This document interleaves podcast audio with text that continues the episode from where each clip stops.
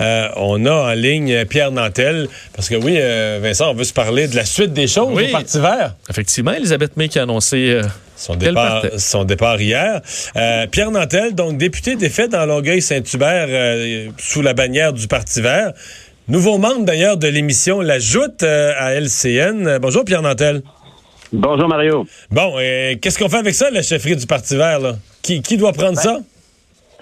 Ben, écoutez, tout d'abord, euh, je dois dire que comme beaucoup de gens, j'ai été un peu surpris de la précipitation dans l'annonce de Mme May. Euh, ceci dit, elle l'avait bien dit pendant la campagne, que c'était sa dernière campagne comme chef. Alors, euh, elle est allée, elle est allée agir en conséquence de ce qu'elle avait dit. C'est ça, c'était un peu plus tôt que prévu. Et bien sûr, beaucoup de gens sont un peu pris de court. Ouais. Euh, là, juste un commentaire. Est-ce que vous avez cette information ou qu'est-ce que vous en pensez que la, sa raison de se précipiter à quitter le Parti vert, ce serait parce qu'elle veut poser sa candidature à la présidence de la Chambre des communes avec pour effet qu'elle n'aurait plus de droit de parole. Là. Elle pourrait plus parler en faveur des idées du Parti vert. Elle deviendrait l'arbitre de la, de la partie de la joute politique. Ben, selon ce que moi j'ai vu dans les actualités, ce projet d'être la présidente de la Chambre a été annoncé il y a environ une semaine. Euh, depuis, est-ce que je sache ce projet-là? Moi, selon les informations que j'ai, il plus, euh, c'est plus dans ces projets. C'est plus à l'ordre du jour, hein?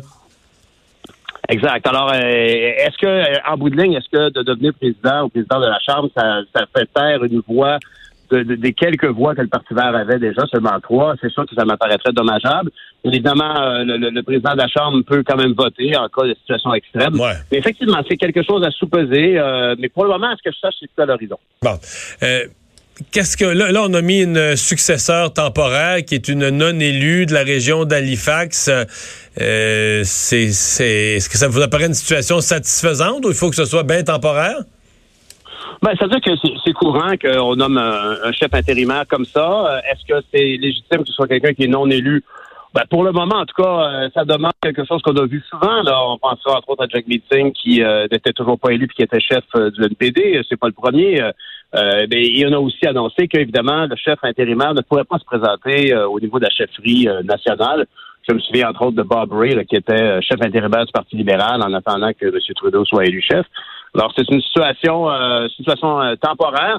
Moi, ce qui ce m'attriste un peu dans tout ça, c'est de voir que euh, intrinsèquement dans cette nouvelle-là, on annonce un peu que euh, le, Parti vert, pendant un an, va être à la recherche d'une candidature. Et ce qui m'inquiète, c'est l'inaction potentielle relativement à la, crise climatique. C'est ça qui mmh. m'inquiète plus.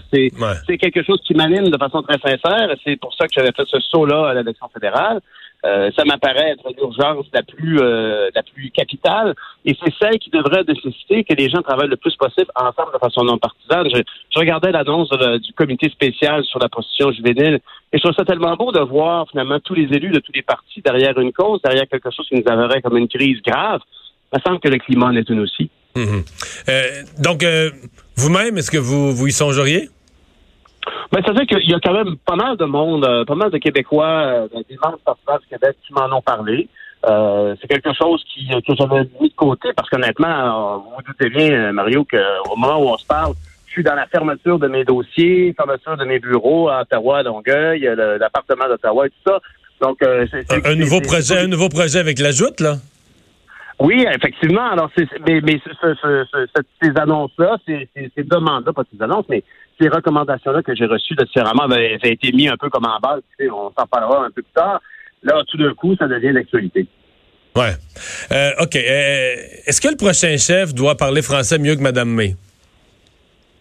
Oui, écoutez, en, politique, en général, je pense que de bien s'exprimer dans les langues officielles d'un pays, c'est bien important. C'est sûr qu'au niveau du climat, euh, ça n'était pas apparu à moi, en tout cas, quelque chose de, dramatique. Je crois pas que les gens euh, ont voté plus ou moins pour le Parti vert en fonction de la qualité du français de Mme May.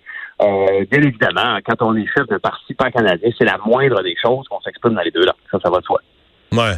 Mais si on veut convaincre, s'exprimer, c'est une chose de s'exprimer de façon minimale pour se faire, comme on dit, pour se faire comprendre quand on est mal pris. Mais mm-hmm. euh, c'en est une autre quand même de, dire, moi je parle assez, là, je parle assez une langue pour me permettre de te convaincre des gens, là, de, de, les toucher, de les faire réfléchir, de les, de, les secouer dans leurs anciennes convictions, puis de les faire changer d'idée. Euh, Madame May, euh, ça, ben, était un peu limite là-dessus, là. Oui, je suis d'accord avec vous, puis j'apprécie le contexte que vous mettez dans votre question parce que vous spécifiez sans changer les jeux d'idées. C'est effectivement l'objectif de la campagne en 2015, c'était de, de faire de cette campagne euh, électorale une campagne référendaire sur le climat. Puis bien évidemment que le niveau de français de Mme May n'a certainement pas aidé, si on s'entend là-dessus. Donc, on vient dire que dans un monde idéal, le prochain chef serait le, le, que ce soit un francophone ou un anglophone de langue maternelle, le plus bilingue possible. Ah ben oui, ça c'est très évident. Je suis d'accord avec vous. Pierre Nantel, merci de nous avoir parlé. À moins des choses, à bientôt. Au revoir.